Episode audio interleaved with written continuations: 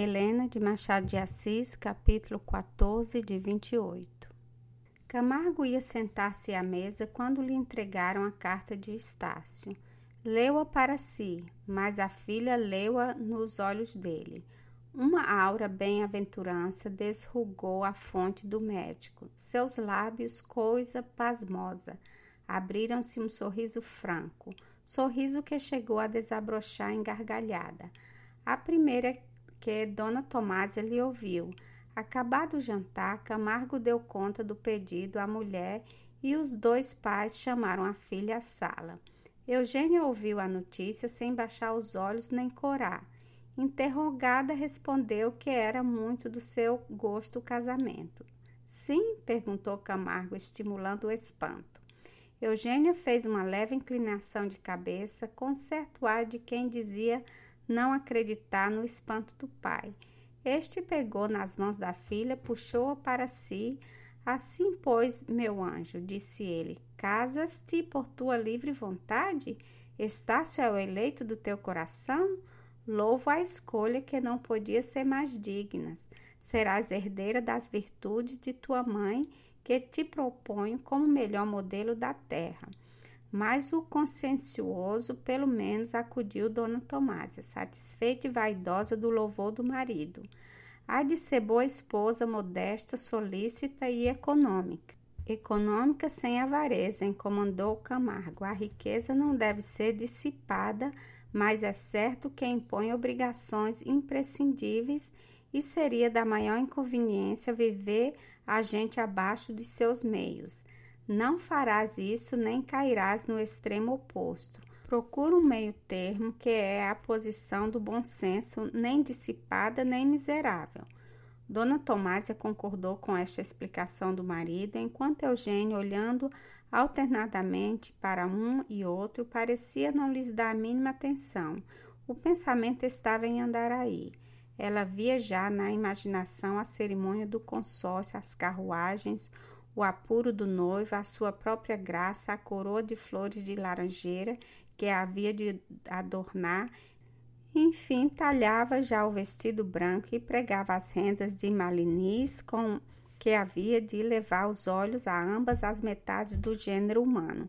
Daquele sonho foi despertada pelo pai, que lhe imprimiu na testa um segundo beijo. O primeiro, como o leitor se há de lembrar, foi dado na noite da morte do conselheiro. O terceiro seria provavelmente no dia em que ela casasse. Sabes que te amo, Eugênia, disse Camargo olhando para ela. Papai, Camargo não pôde dizer mais nada. O amor, um instinto expansivo, volveu a aninhar-se no fundo do coração, onde sempre estivera. A satisfação do médico precisava do silêncio e do recolhimento para saborear-se. Foi então que Eugênia passou as mãos de Dona Tomásia. A mulher do Camargo via naquele casamento com olhos diferentes do marido. O que ela, sobretudo, via eram as vantagens morais da filha. Sentou-se ao pé de si e recitou-lhe um catecismo de deveres e costumes que Eugênia interrompia de quando em quando com exclamações de obediências filiais. Sim, mamãe, deixa estar, mamãe, há de ver. Dona Tomásia sentia-se feliz. O rosto, cuja expressão era vulgar, tinha naquela ocasião alguma coisa que a tornava sublime. Ela fez o que a filha se lhe sentasse no regaço e esta, sentindo que a molestava, deixou-se lentamente cair de joelhos, ficando entre os delas a olhar para ela. Camargo, entretanto, já não era daquele mundo. Passeava de um para o outro lado, com as mãos para trás, a morder a ponta do bigode.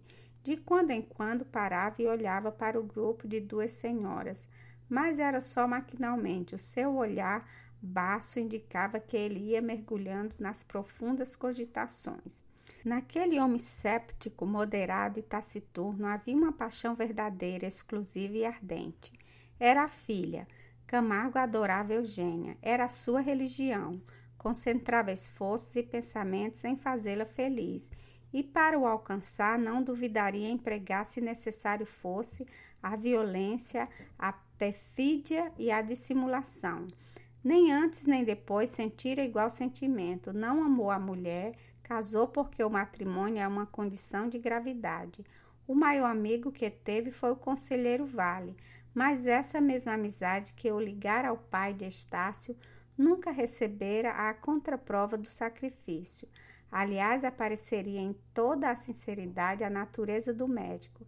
Ele só conhecia os afetos, por assim dizer, caseiros e inertes, os que não sabem nem podem afrontar as intempéries da vida.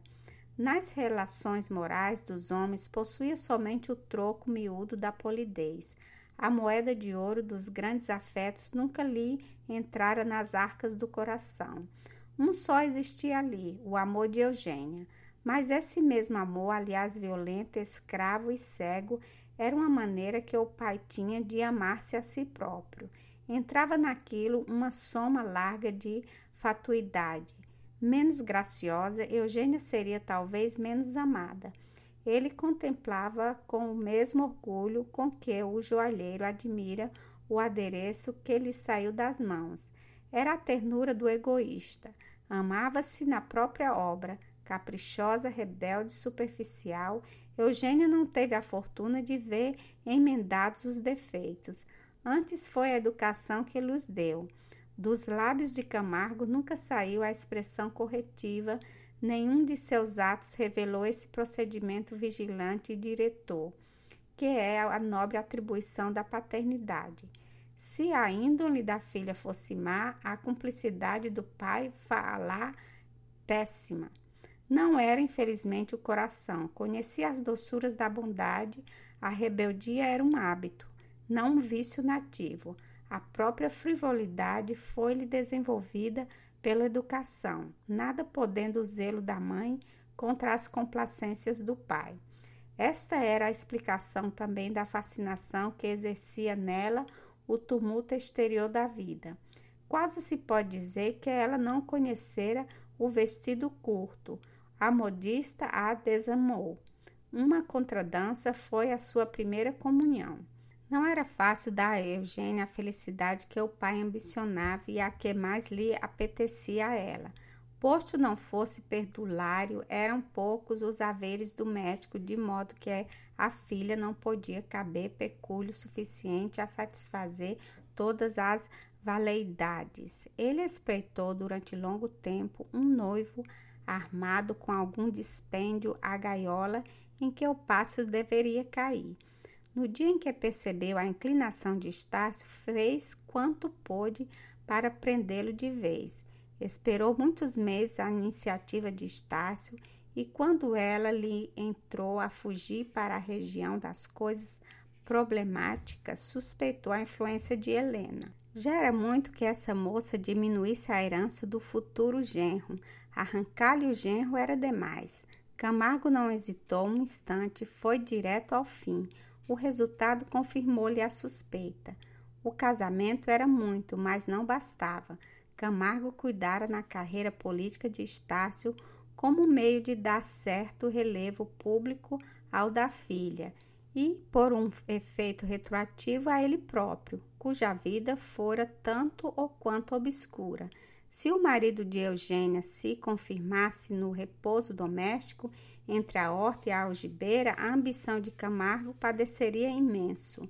Vimos-lo apresentar a Estácio a maçã política.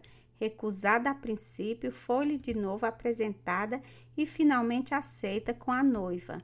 Esta dupla vitória foi o momento máximo da vida do médico. Ele ouvia já o rumor público, sentia-se maior, antegostava as delícias da notoriedade, via-se como sogro do Estado e pai das instituições. Vou entrar na cova dos leões, sem a convicção de Daniel, suspirou Estácio, na ocasião em que cedeu à circunstância de Camargo. Seu talento amansará os leões, acudiu este. Assentou-se logo ali que o casamento seria celebrado na primeira semana de março. Os dois meses de intervalo foram destinados às formalidades eclesiásticas e ao preparo do enxoval. Estácio aceitou tudo sem objeção. Dona Úrsula e Helena aprovaram o plano. A primeira acrescentou uma cláusula: os noivos viriam morar com ela em Andaraí. O padre Melchior, consultado sobre o casamento, deu-lhe inteira aprovação e só lhe pareceu que o prazo era longo demais. A efusão que abraçou Estácio, as palavras de aplauso que ele disse impressionaram vivamente o mancebo. Desejava muito este casamento? perguntou ele. Muito. Seu pai há de aprová-lo no céu. Até os mortos conspiram contra ele. Estácio aceitou resolutamente o destino. A alegria do padre, ordinariamente contida e digna, transpôs os limites do costume para se mostrar quase infantil. Dona Úrsula não cabia em si de contente. Helena parecia colher naquele casamento a sua própria felicidade. Era o bem-aventurança universal de Estácio, ia comprar o troco de um vínculo eterno. Surgiu, entretanto, um obstáculo temporário. A madrinha de Eugênia, a fazendeira que lhe mandara um dia a opala, que a moça admirou, namorando ao mesmo tempo os olhos do futuro noivo, a madrinha de Eugênia adoeceu gravemente, menos ainda da moléstia que a acometeu, que dois anos que lhe pesavam nos ombros era senhora rica, viúva, franqueada por duas sobrinhas solteiras, uma cunhada, um primo, dois filhos destes e uma vintana de afilhados. Já daqui se pode inferir a estreiteza das esperanças de Camargo, posto que ele não tivesse nunca preterido os deveres que lhe impunha o vínculo espiritual, dando à fazendeira todas as provas possíveis de um grande afeto Ainda assim, era de recear que a última vontade da moribunda não trouxesse o cunho da estrita justiça, ou, quando menos, de razoável equidade. Nessa circunstância, a viagem a Cantagalo era urgentíssima e cumpria realizá-la a custo dos maiores incômodos. Todo incômodo é prazível quando termina em legado. Camargo não perdia a esperança desse desenlace igualmente afetuoso e pecuniário. Resolveu ir para, com a família toda e avisou por carta ao futuro genro. Estácio estimou o obstáculo, mas nem contou com o que ele trazia no bojo. Chegando ao Rio Comprido, achou aflitos o médico e Dona Tomásia. Eugênia recusava sair da corte. Em vão lhe mostravam a conveniência de responder, em ocasião tão grave, à afeição da madrinha. Debalde lhe diziam que era ser ingrata não ir recolher o último suspiro da venerável senhora, sua mãe espiritual. Eugênia recusava a pé juntos. Assistiu o noivo à última fase da luta entre os pais e a filha. Essa trazia os olhos vermelhos de chorar, batia com as mãos uma na outra, declarando que só iria à força. Estácio procurou chamá-la à razão, apoiando as reflexões do pai, sem alcançar mais do que ele. Enfim, Eugênia pôs uma condição à sua aquiescência. Irei se o doutor Estácio for conosco. Camargo aprovou a condição e Peto, verbalmente, pôs-se ao sacrifício. Estácio enfiara posto entre a espada e a parede. Já a viagem de Eugênia lhe parecia supérflua. Acompanhar-nos, insistiu a moça. Não é possível, acudiu o médico, tamanho incômodo por um simples capricho. Pois então não vou. Dona Tomásia ficou um tanto vexada com a teimia de Eugênia. Estácio mordia o lábio olhando para a moça, cujo rosto o interrogava instantaneamente. Venceu-o o decoro, considerando Eugênia sua mulher, quis cortar por uma cena que parecia ridícula. Acompanhá-lo-ei, disse ele sem entusiasmo.